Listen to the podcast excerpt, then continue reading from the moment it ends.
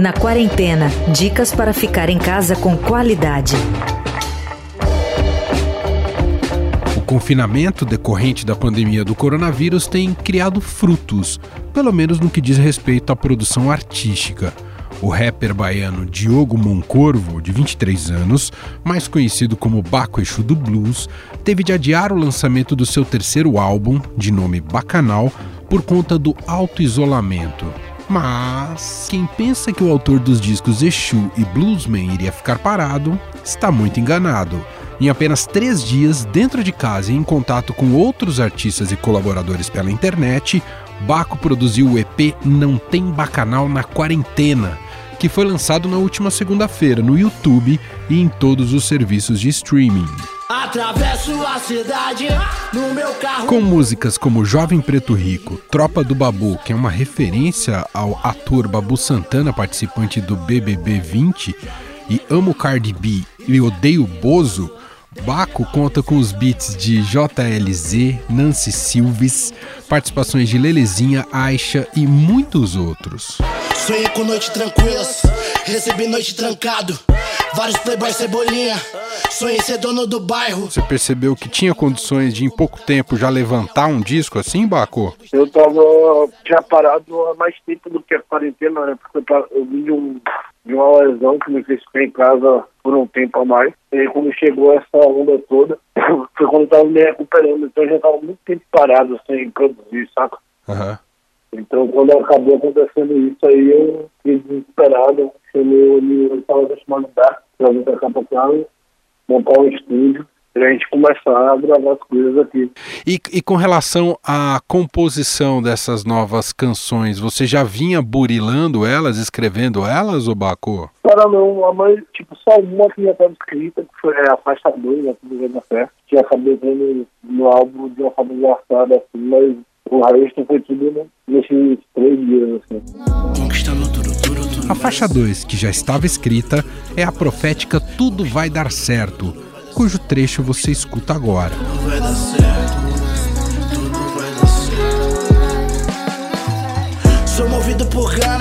Africana. Esses caras somente e que me engana. Eu faço meu dinheiro. Eu vi que uma das canções, inclusive, você é, tem, tem, várias referências, né? Mas entre elas também tem é, traz um pouco desse clima político difícil pelo qual estamos passando. Com você traz ali referências diretas ao ao panelaço. Você essa ideia de captar o panelaço, você captou você mesmo ou você buscou uh, do que tinha saído na internet, Baco? Sabe, então, a gente buscou do que tinha saído na internet, mas aqui de casa, quando dá oito e meia, dá pra ouvir. Tudo vai dar certo, tudo vai dar certo, meus irmãos por perto. E você, pessoalmente, como tem passado nessa quarentena? O que, que você tem sentido em relação a esse momento difícil, hein, Baco? É um misto de coisas, né? A gente pede, a gente sente raiva, a gente preocupação. Eu acho que o o nosso país em específico está vivendo um, um, momento muito importante, mas muito perigoso também, saca? Uhum. A gente está entendendo várias coisas, a gente está observando várias coisas. Acho que a própria, a própria massa em geral está começando a perceber o quanto o descaso vai além de, de tudo, assim, de, do financeiro da vida mesmo, tá ligado? Uhum. Enquanto a galera que tem poder no Brasil tem espaço para a vida das pessoas e não está nem aí para elas. Então acho que isso muito provavelmente vai acarretar muita coisa no futuro. E você está preocupado com o próprio futuro a curto prazo da própria classe artística, visto que vai demorar para poder ter evento com aglomeração de pessoas? Isso é um baque profundo, né, para quem precisa fazer show, não é, Baco? Cara, então sim. É mas eu acho que não é uma coisa só dos artistas, né? acho que, tipo, pra muita gente está perdendo. E óbvio, todo mundo precisa de dinheiro, todo mundo quer ama, mas eu acho que nesse momento saber que a gente está sendo privado disso pelo bem-estar de outras vidas é uma coisa que dá uma força para a gente passar por esse momento, sabe? Sim. E a quarentena não sei se tem sido assim para você, mas a quarentena tem permitido que as pessoas descubram muitas coisas, né? Não só uh, estreitar certos relacionamentos, as pessoas estão redescobrindo cozinhar, por exemplo. E acho que a arte também foi revalorizada com essa quarentena, não foi não, Baco? Em parte sim, em parte não, eu acho. Eu acho que eu acho que a gente entende agora o valor da arte, mas ao mesmo tempo a arte está num lugar de, de alvo crítico muito profundo para várias pessoas, sabe? Eu acho, acho o Brasil um país complicado, cara. Tem pessoas que entendem a importância da arte, pessoas que acham que a arte é ainda besteira. E, e, e para você, pessoalmente, a principal válvula de escape de, nessa fase de confinamento é trabalhar, é pensar em música, é escrever? É o que você mais faz, Baco? Cara, assim, eu sou uma pessoa que não consigo ficar sem campo, tá ligado? Não consigo ficar parado. Eu acho que essa parada de fazer EP foi muito terapêutica pra mim, tá ligado? Eu precisava muito me movimentar de alguma forma, falar de alguma forma, eu agora senti isso lá fora de alguma forma. Então foi meio que uma terapia, assim. Trabalhar pra mim é meio que uma terapia. Obrigado, viu, Barco? Um grande abraço e boa quarentena pra você. Valeu, um abraço.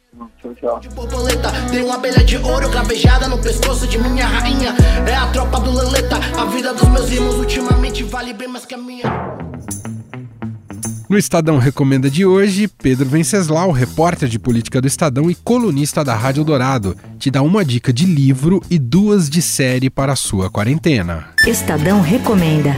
A minha sugestão de leitura para essa quarentena é o livro Tormenta, da jornalista Thaís Oyama, que conta os bastidores da chegada de Jair Bolsonaro ao poder. No campo das séries, eu tenho duas sugestões. Duas séries que fazem releituras distópicas do passado. A primeira é The Man in the High Castle, da plataforma Amazon, que conta a história como um cavalo de pau, como se Hitler tivesse vencido a Segunda Guerra Mundial e como se os Estados Unidos estivesse sob o comando dos japoneses. São quatro temporadas e é bem interessante. A outra série é Complô contra a América, que mostra a ascensão da extrema-direita inspirada num livro de Philip Roth, um livro muito interessante que inspirou uma série melhor ainda. As duas juntas mostram um panorama do avanço desse pensamento de extrema-direita no mundo. Mas para quem gosta de coisas mais leves, existem outras opções também nas duas plataformas. Uma delas é a série, o reality show The Circle, que está disponível na plataforma Netflix, onde várias pessoas ficam confinadas num prédio, cada uma no seu apartamento, e disputam para ver quem consegue mais curtidas nas redes sociais. É uma opção leve e interessante. Muito obrigado, Pedro Venceslau. E eu, Emanuel Bonfim, me despeço por hoje. Até amanhã cedinho no Estadão Notícias e sigo aqui no Groove do Baco Exu do Blues e de tarde aqui com você na quarentena.